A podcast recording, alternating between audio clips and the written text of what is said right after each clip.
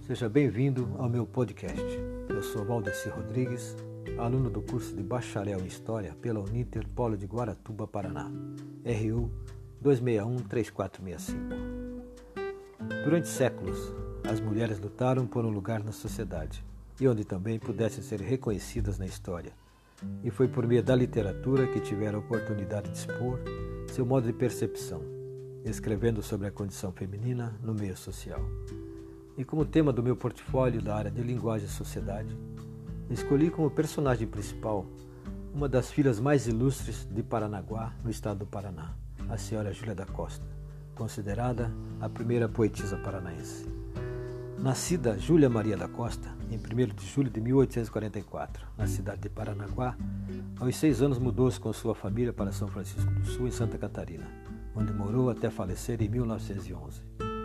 Foi também em São Francisco do Sul que Júlia se casa, por imposição familiar e já aos 26 anos, o que para a época já era demasiado tarde, com o comendador Francisco Costa Pereira, chefe do Partido Conservador, um homem rico, e 30 anos mais velho, muito respeitado e bem relacionado com a monarquia. Mas a grande paixão de Júlia foi o poeta Benjamin Carvoliva, cinco anos mais novo, com o qual se correspondia diariamente durante o namoro, hábito que manteve por muitos anos, mesmo depois de ter se casado com o comendador. Esta correspondência era secreta e terminou quando, em uma das cartas, Júlia sugere a Carvoliva que os dois fugissem juntos. Mas, para sua surpresa e desilusão, quem foge dela é Benjamin, assustado perante a ousadia da poetisa. A poesia de Júlia, publicada com o título de Flores Dispersas em 1867 e 1868, foi escrita antes de seu casamento em 1871. Júlia tinha cerca de vinte e poucos anos e seu pessimismo, seu tormento metafísico, suas angústias românticas já estão presentes nessas obras.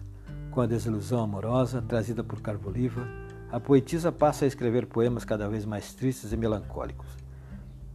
Começa a participar de campanhas políticas e a publicar suas opiniões e ideais em jornais e revistas, tornando-se uma lenda viva em sua pequena cidade. Júlia foi uma figura controvertida, ousada e destemida para sua época.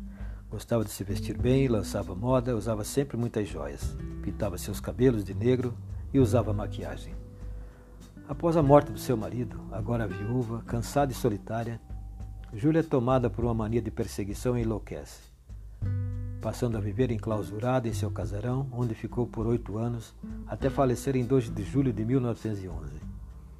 Alguns registros históricos mencionam o desejo da poetisa de ser enterrada em sua cidade natal, o que não ocorreu até que em outubro de 1927 seus despojos foram trasladados e enterrado sob um obelisco de pedra na Praça Fernando Amaro, em Paranaguá. No ano de 2009, novamente os restos mortais da poetisa mudam de local, encontrando-se hoje em jazigo próprio, no Instituto Historiográfico e Geográfico de Paranaguá. Ainda em sua homenagem, na cidade de Curitiba, a poetisa dá nome à importante via pública, a Alameda Júlia da Costa.